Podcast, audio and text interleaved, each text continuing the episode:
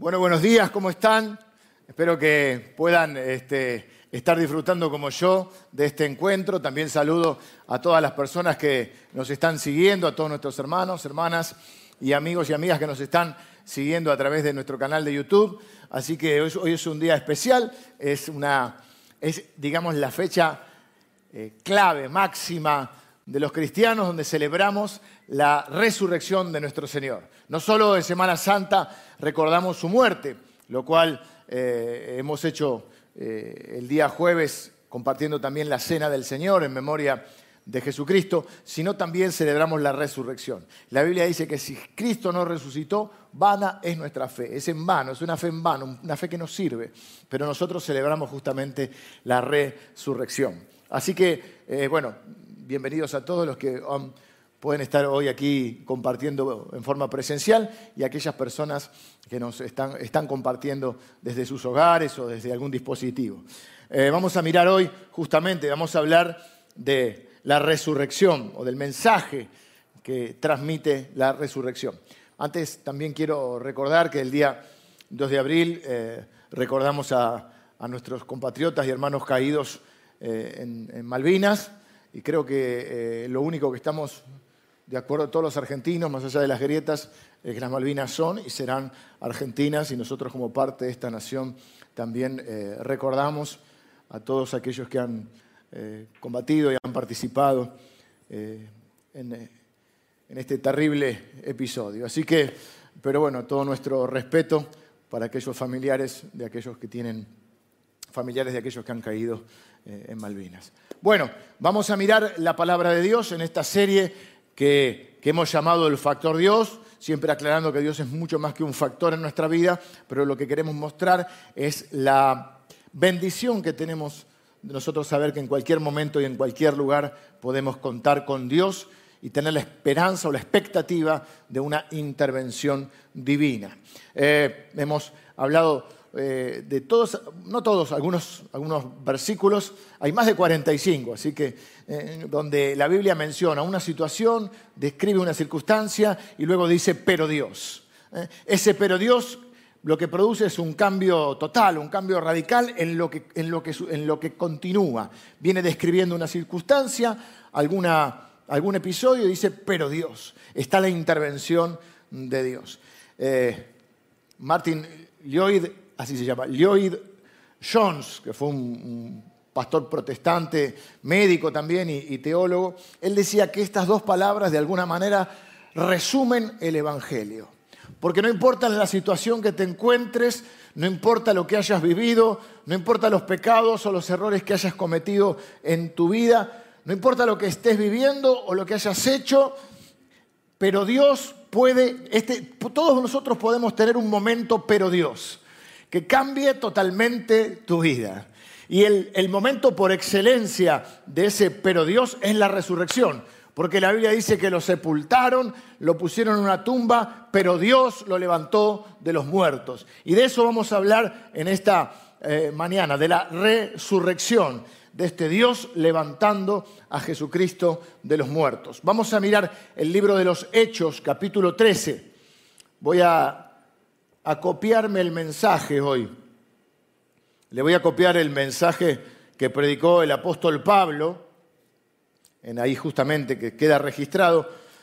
Creo que es el, por lo que he visto, creo que es el primer, no registro otro, el primer mensaje o el primer sermón, la primera prédica registrada del apóstol Pablo. No es la primera vez que predicó, es la primera vez que nosotros tenemos registro de una prédica. Es así como tenemos el, sermón del apóstol Pedro en Pentecostés, acá tenemos un sermón del apóstol Pablo.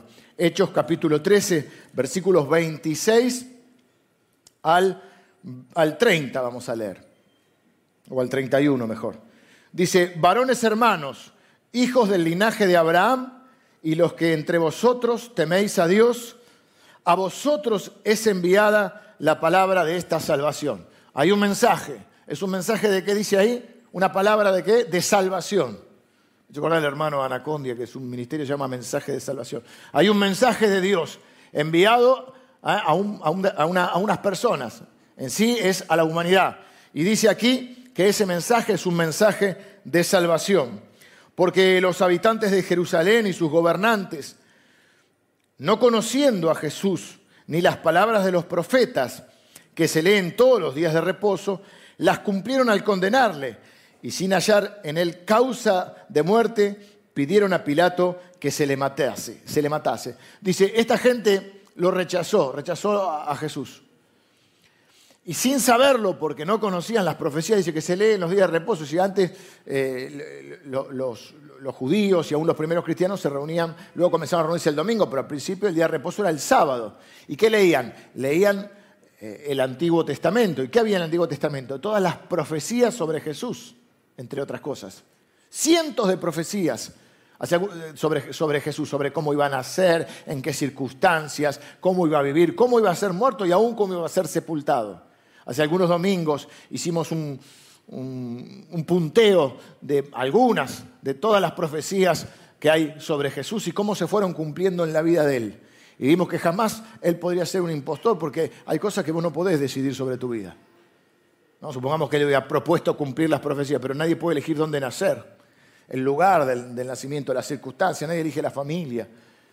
Ni tampoco puede uno elegir qué pasa después que, que uno muere, dónde lo van a enterrar. Todo eso está profetizado sobre Jesús. Pero esta gente no lo conocía y dice que pidieron a Poncio Pilato que, le matase. Y habiendo cumplido todas las cosas que de él estaban escritas, ¿ven? Se cumplieron todas las profecías sobre. Aún la forma en que lo mataron, sin saberlo, estaban cumpliendo ellos una profecía. Todas se cumplieron, dice, y habiendo cumplido todas las cosas que de él estaban escritas, quitándolo del madero, de la cruz, lo pusieron en el sepulcro mas Dios le levantó de los muertos.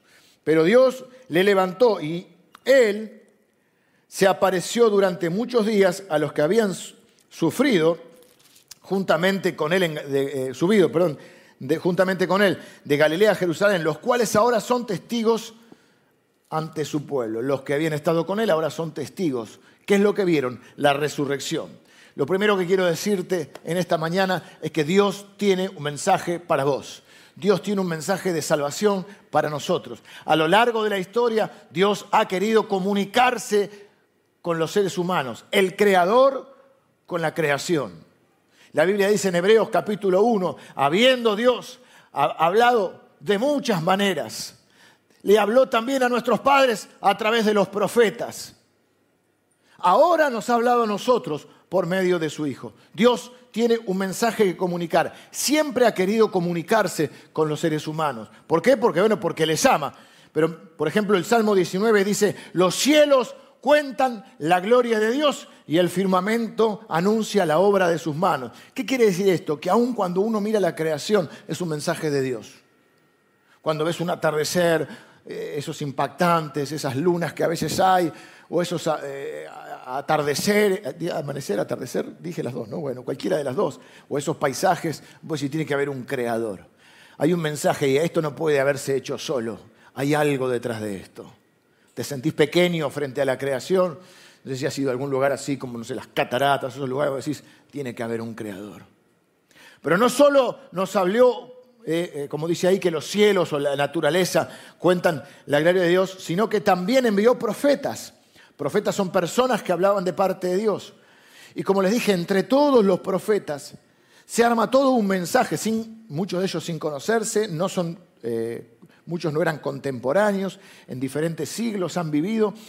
Y entre todas las profecías y lo que son los mensajes de Dios podemos armar lo que iba a ser eh, la vida de Jesucristo. Porque ¿qué básicamente decían los profetas? Decían ¿Qué, mensaje comunicaban? Un mensaje de Dios. ¿Qué decía Dios? Yo los amo. Y como los amo, no los voy a dejar solos.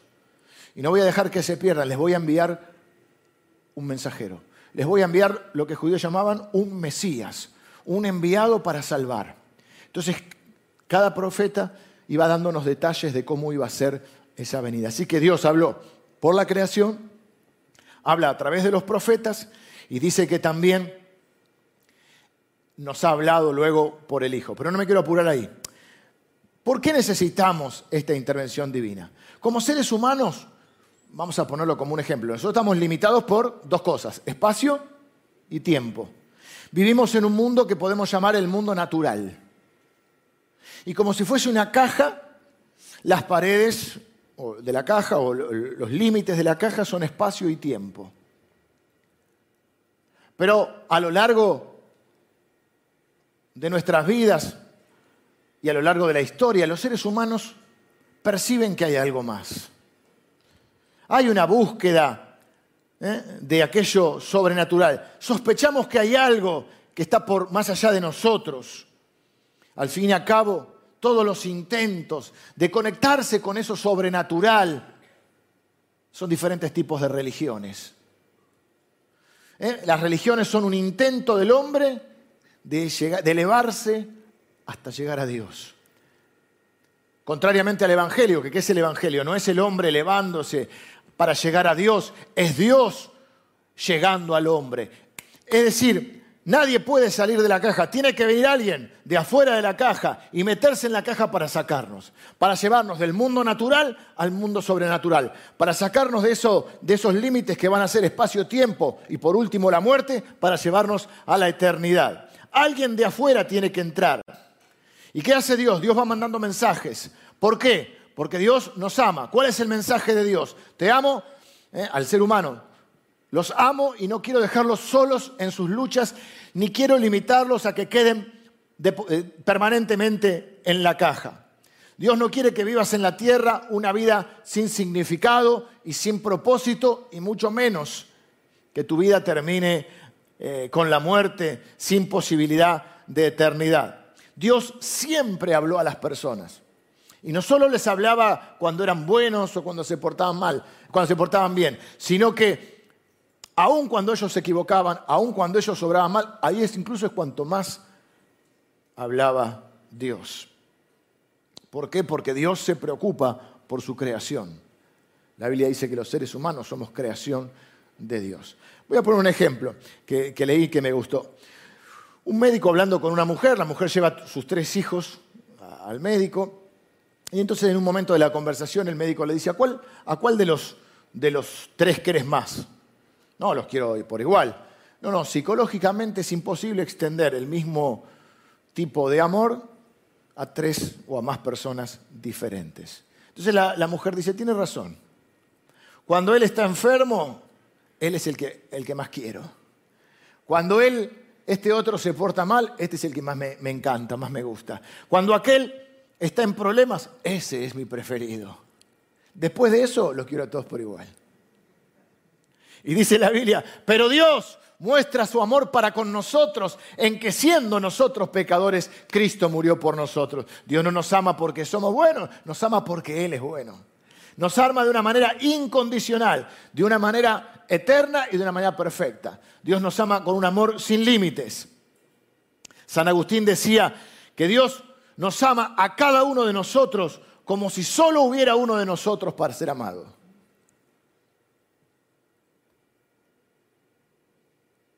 Dios, dice el apóstol Pablo, dice, Dios ha enviado su palabra, su mensaje. ¿Es un mensaje de qué? De salvación. Quizá Dios te estuvo hablando en el último tiempo. Dice, no, pero yo no, sentí nada raro, ninguna cosa milagrosa, no tuve un sueño fantástico, no tuve una visión extraña, eh, no escuché una voz audible. No, pero Dios te puede hablar de mil maneras. Como dijimos, por la creación, por una persona, por una circunstancia por un amigo, un familiar. Y vos pensás que de casualidad te encontrás en este lugar o, mirando nuestra transmisión. No es Dios que quiere darte un mensaje.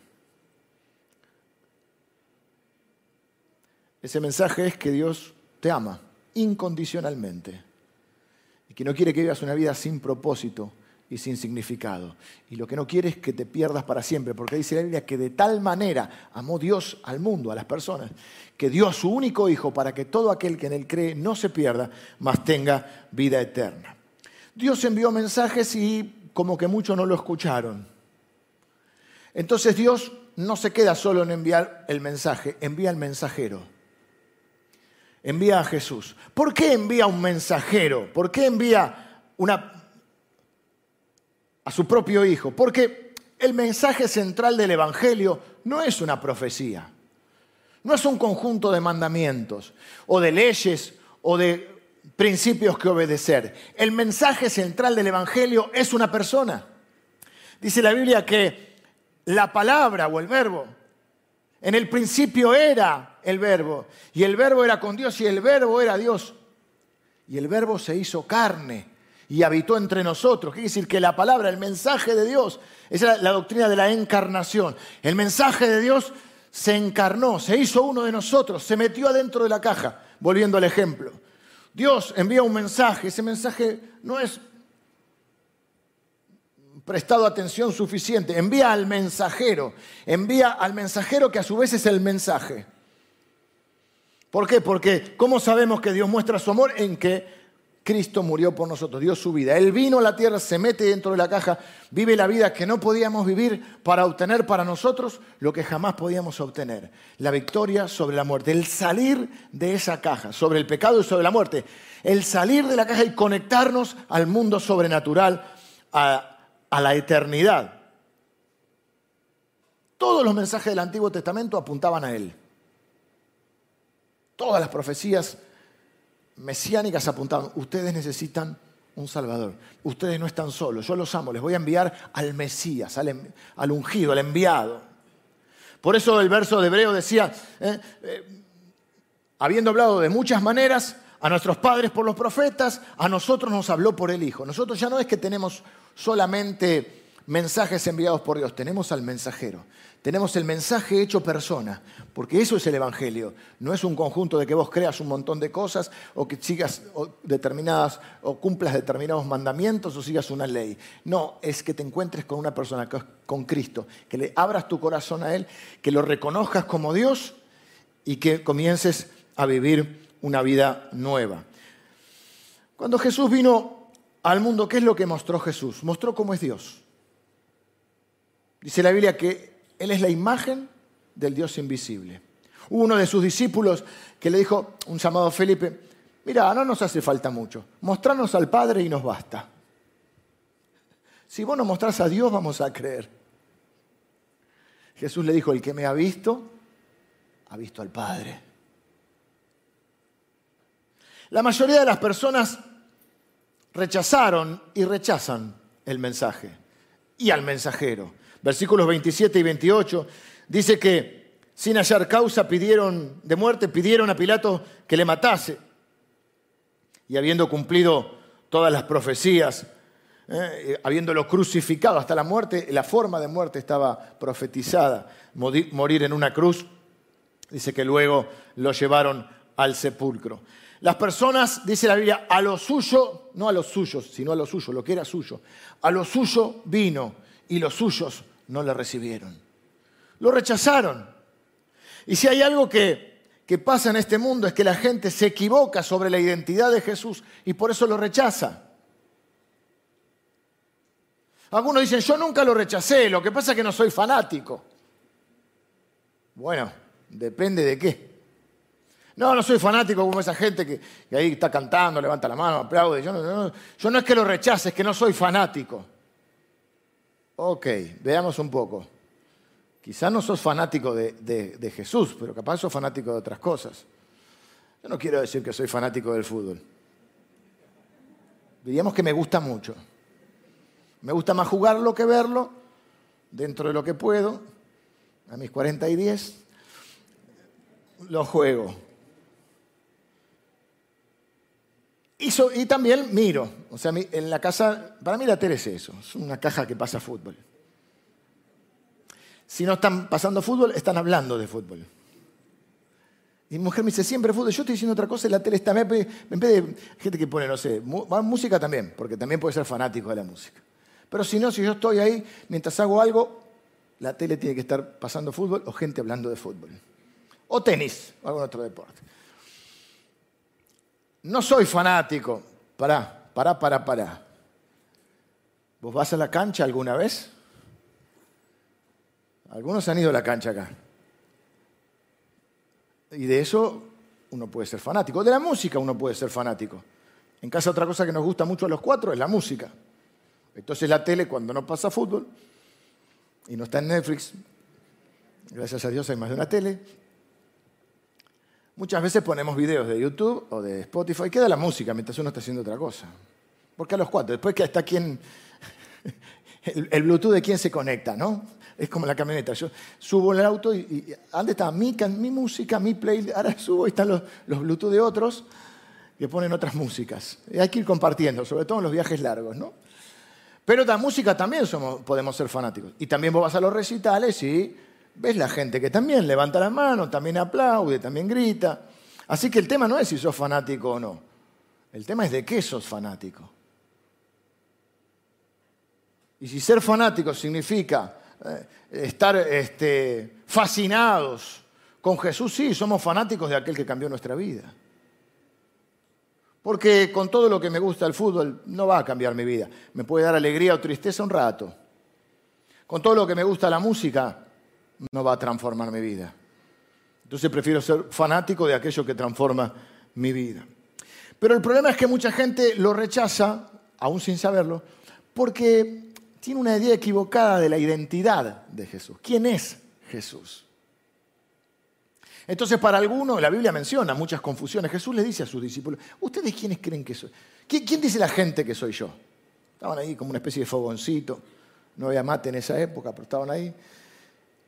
Díganme, ¿qué dice la gente? ¿Quién soy yo? Bueno, para algunos sos el profeta Elías, para algunos sos la reencarnación de Juan el Bautista, Jeremías. ¿Y ustedes quién dicen que soy? ¿Viste? Arrancó suave. Entonces ahí Pedro dice, tú eres el Cristo, el Hijo del Dios viviente. Y él le dice, bienaventurado, pues esto no te lo reveló carne y sangre, sino mi Padre. O sea, nadie puede llamar, reconocer a Jesucristo como Señor, como Salvador, como Dios, si el Padre no se lo da a conocer.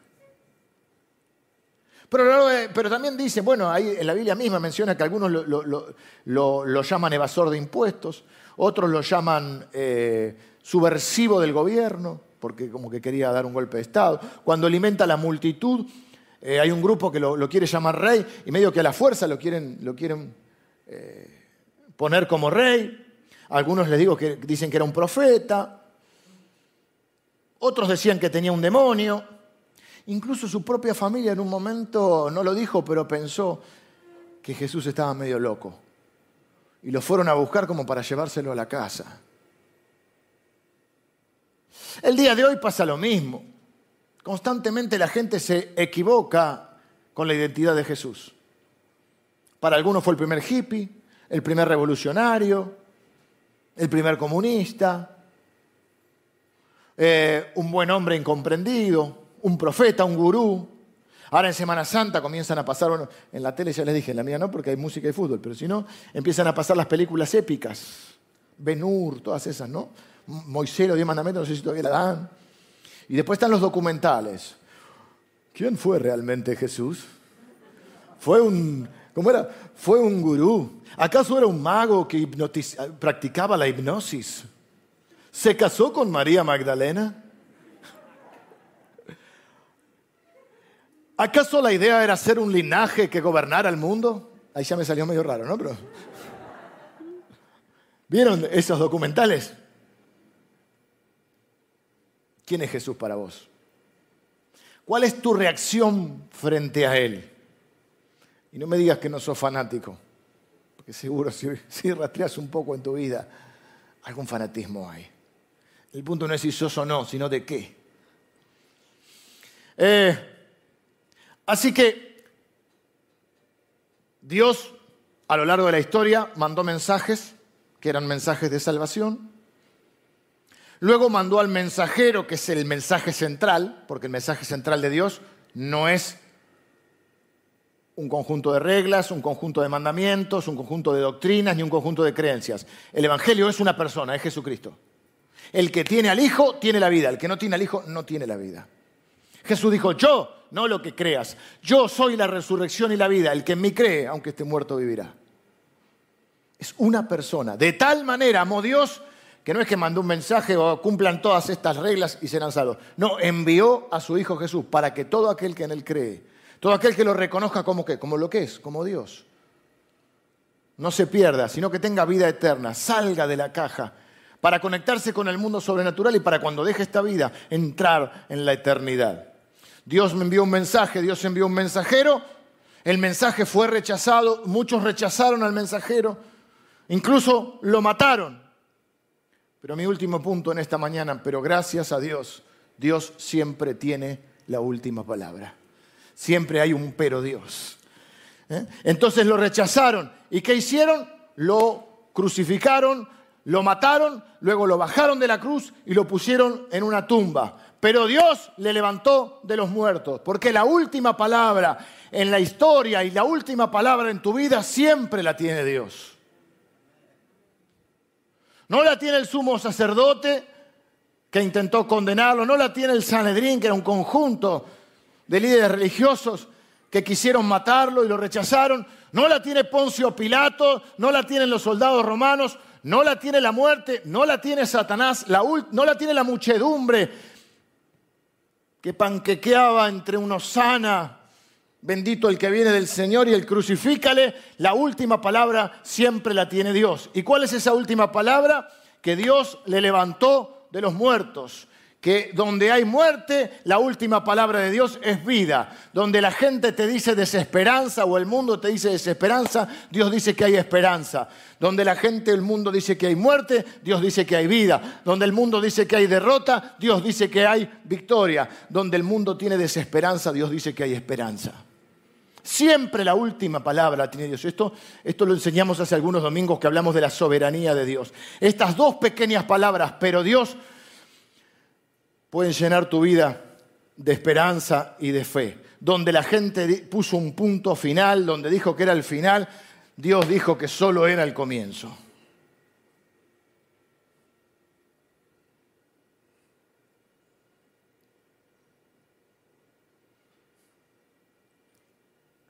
Por eso espero que estas dos palabras, pero Dios sean también parte de tu historia. Quiero leerte un, un pasaje de la Escritura y, espero que esto sea, que al leerlo vos digas, esta es mi historia. Y si no lo es todavía, que, que termine siéndolo. Dice, y Él, está hablando de Dios, os dio vida a vosotros cuando estabais muertos en vuestros delitos y pecados, en los cuales anduvisteis, estoy leyendo Efesios capítulo 2, en los cuales anduvisteis en un tiempo siguiendo la corriente de este mundo, ibas en una dirección conforme al príncipe de la potestad del aire. O sea, estabas, no estabas bajo, bajo eh, eh, los caminos de Dios, sino que ibas hacia otro lado, hacia la destrucción o hacia la muerte, porque acá dice, bueno, realmente estabas muerto, eres un walking dead. Yo estoy vivo, que muerto. Sí, espiritualmente estás muerto y vas hacia la muerte eterna. Eh, entre los cuales también todos nosotros vivimos en un tiempo en los deseos de nuestra carne, haciendo la voluntad de la carne y de los pensamientos, y éramos por naturaleza hijos de ira, lo mismo que los demás. No éramos mejores que nadie. Íbamos todos hacia el, juicio de Dios que iba a traer la ira, porque la Biblia enseña que la consecuencia o la paga del pecado es la muerte. Pero hay un pero Dios. Pero el regalo de Dios es vida eterna en Cristo Jesús. Y acá dice, ustedes, eh, al igual que nosotros, éramos por naturaleza hijos de ira lo mismo que los demás. Pero Dios, que es rico en misericordia, por su gran amor con que nos amó, aun estando nosotros muertos en pecados, nos dio vida juntamente con Cristo, porque por gracia sois salvos. Y, y sigue diciendo que como Él nos amó, dice, para mostrar en los siglos venideros las abundantes riquezas de su gracia. Dice, nosotros íbamos en un... Está, describiendo la historia de su vida y la historia de la vida de muchos de nosotros. Nosotros éramos unos walking dead, estábamos, éramos, estábamos muertos, no había esperanza. O íbamos camino de muerte, estábamos muertos espiritualmente. Sin rumbo, sin expectativa. Pero Dios, que es rico en misericordia, nos dio vida con Cristo. Por eso el que tiene al Hijo tiene la vida. El que no tiene al Hijo no tiene la vida. Yo soy la resurrección y la vida. El que en mí cree, aunque esté muerto, vivirá. Pero Dios que es rico en misericordia, por el amor, ¿por qué lo hace? Porque nos ama. Con que nos ha amado, nos dio vida juntamente con Cristo. ¿Cómo recibimos la vida de Cristo? Cuando ponemos nuestra fe en Él. Por eso la Biblia dice, si confesares con tu boca que Jesús es el Señor y creyeres en tu corazón, ¿qué es lo que tengo que creer? Que Dios le levantó de los muertos, lo que acabamos de leer. Que Dios le levantó de los muertos, será salvo. Porque con el corazón se cree para justicia, pero con la boca se confiesa para salvación. Es recibir el mensaje y es recibir al mensajero. ¿Cuál es el mensaje? Los amo. No los quiero dejar solos. Los quiero sacar de la caja. Los quiero sacar del pecado y de la muerte eterna. No pueden salir solos. Tiene que venir alguien desde lo sobrenatural. ¿Quién viene? Dios mismo. El mensaje se hace persona. Se mete en la caja para sacarnos. ¿Por qué nos puede sacar? Porque Él es sin pecado. Como es sin pecado, la muerte no lo puede retener, porque lo que retiene la muerte es el pecado. Por eso dice la Biblia, ¿dónde está muerte tu aguijón? ¿Dónde sepulcro tu victoria? Sorbida es la muerte en victoria. Él vence la muerte porque vence al pecado. Y Dios aprueba su sacrificio y lo levanta de los muertos. Si vos crees esto, serás salvo. Esta puede ser entonces la historia de tu vida. Estaba muerto, o como cantábamos nosotros, sublime gracia del Señor que a mí, pecador, salvó. Fui ciego, mas veo, fui ciego, mas hoy veo yo, perdido, y Él me halló. Ese es el Evangelio. No es la religión del hombre buscando o elevándose a Dios. Es Dios llegando al hombre. Es Él viniendo a sacarnos de la caja. Por eso Jesús dijo, yo soy el camino, la verdad y la vida. Nadie puede venir al Padre sino por mí. Y yo no los vengo a buscar. Y dice después que Dios hizo esto para mostrar en los siglos venideros las abundantes riquezas de su gracia Mira, te voy a decir algo. Si esta es la historia de tu vida, vos sos un monumento viviente. Sos un monumento andante, no sos, una estatua, sos un monumento. Un monumento que ¿qué muestra? La gracia de Dios. Perdido estaba yo, mas Cristo me encontró. Y quizás puede ser la historia de tu vida, aunque hoy todavía no lo es. Y mi matrimonio está destruido, pero Dios. Mi vida es un desastre, pero Dios. Yo estoy sin esperanza y sin rumbo, pero Dios. Yo estoy estoy eh, eh, eh, cargando con, con un montón de cosas que no me puedo perdonar, con errores que cometí, con adicciones de las que no puedo salir, con culpas que no puedo dejar. Pero Dios, necesitas agregar esas dos palabras a tu vida. Pero Dios, Dios puede cambiar, porque ¿qué es lo que muestra la resurrección? Que si pudo levantar a un cadáver de los muertos, ¿cómo no va a poder hacer todas las otras cosas? Es el poder de la resurrección. Donde uno dice, es imposible, Dios dice para él, que para él no hay nada imposible. Vengan los músicos, tengo que terminar. Una vez estuviste muerto en pecado, incapaz de encontrar el, rumbo, la paz, pero Dios, que es rico en misericordia, te vino a buscar. Capaz te vino a buscar hoy. Capaz vino hoy a decirte que tiene un mensaje para vos.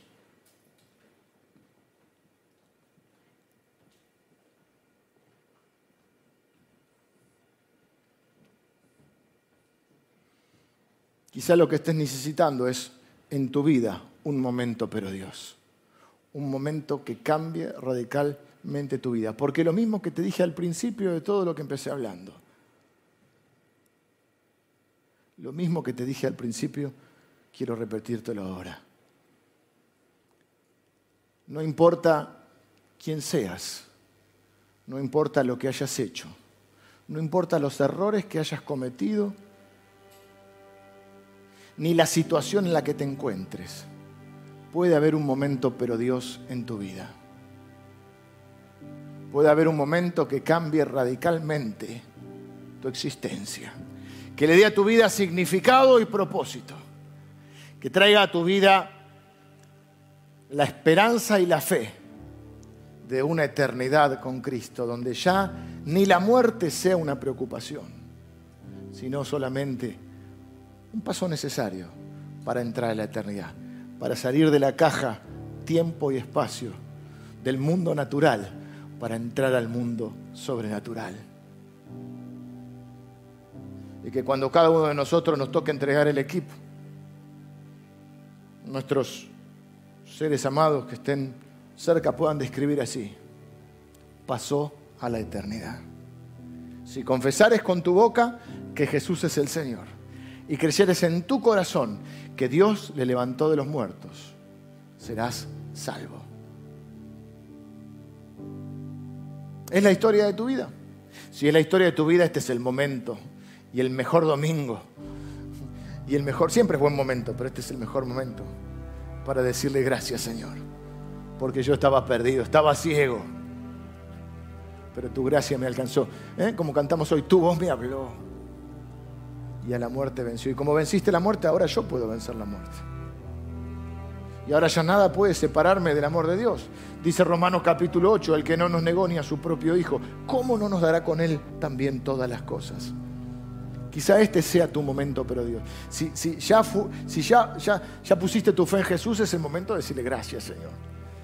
Y de orar por aquellos que hoy tienen que vivir su momento, pero Dios.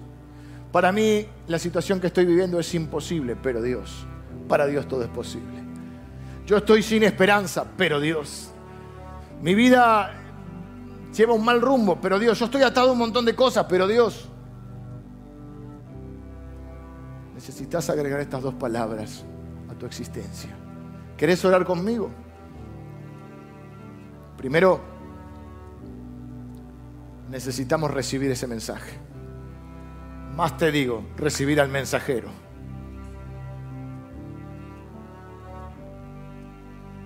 Dice la Biblia, más a todos los que le recibieron, a Jesús, a los que creen en su nombre, Dios les dio la potestad de ser llamados sus hijos. ¿Qué hace Dios con aquellos? ¿Eh? Dice la Biblia también, todo aquel que invocar el nombre del Señor será salvo.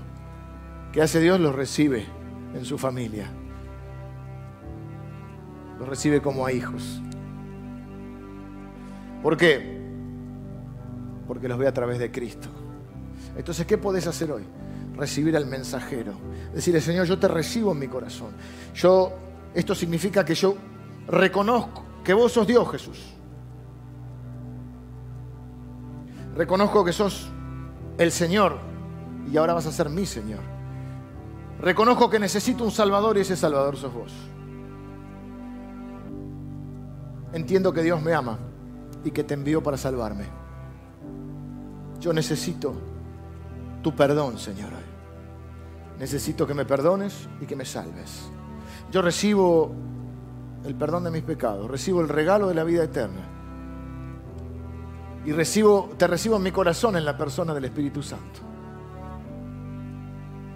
Y si oras así, dice la Biblia, que ahora el Señor te adopta como hijo. Te da el regalo de la salvación, el perdón de tus pecados te sella con el Espíritu Santo y ya nadie te puede separar del amor de Dios. Perdidos estábamos nosotros, pero Dios, pero Dios.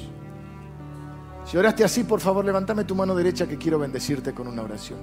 Si hoy le entregas tu vida a Jesús, ahí está, mano, mano en alto. Decirle, Señor, yo necesito tu perdón y tu gracia hoy. Recibo tu amor, recibo el mensajero pongo mi fe en Él. Señor, en el nombre de Jesús bendigo a cada persona que está orando así, declarando que tú eres el Señor y el Salvador. Señor, los, los sellas ahora con tu Espíritu Santo. Reciben el regalo de la vida eterna y el perdón de sus pecados. Y empiezan una vida nueva. Los bendigo en el nombre de Jesús. Mira, Jesús dijo, tenés que nacer de nuevo. Y no se puede medio nacer o medio no. O naces o no naces. O estás vivo o estás muerto.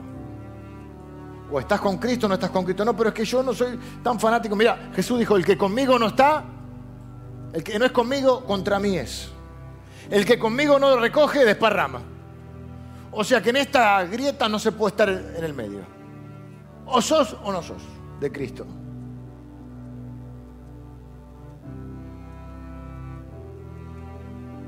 Pero confío en que este mensaje, que una vez más Dios nos manda, que Dios nos envía, este mensajero que viene hoy a buscarte, sea recibido en tu corazón. Si sos parte de la, congregación o sos parte de la fe, de, alguna congregación hermana, Y esta vez dice, pastor, esta es la historia de mi vida. Yo estaba perdido, pero Dios me encontró. Hoy es el día de celebrarlo. Hoy es el día de decir, hay un pero Dios en mi vida. Y eso mismo te tiene que llenar de fe para cualquier otra circunstancia que te toque vivir. Acordate siempre esto.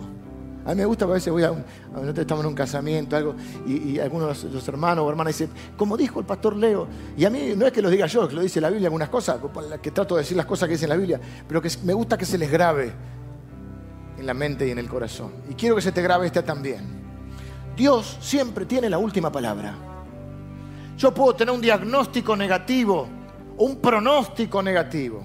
Yo puedo tener aún un estudio que confirme algo malo yo puedo analizar una situación y dar un pronóstico negativo o otros pueden darme. Puedo mirar la realidad visible y quedarme sin esperanza o llenarme de miedo.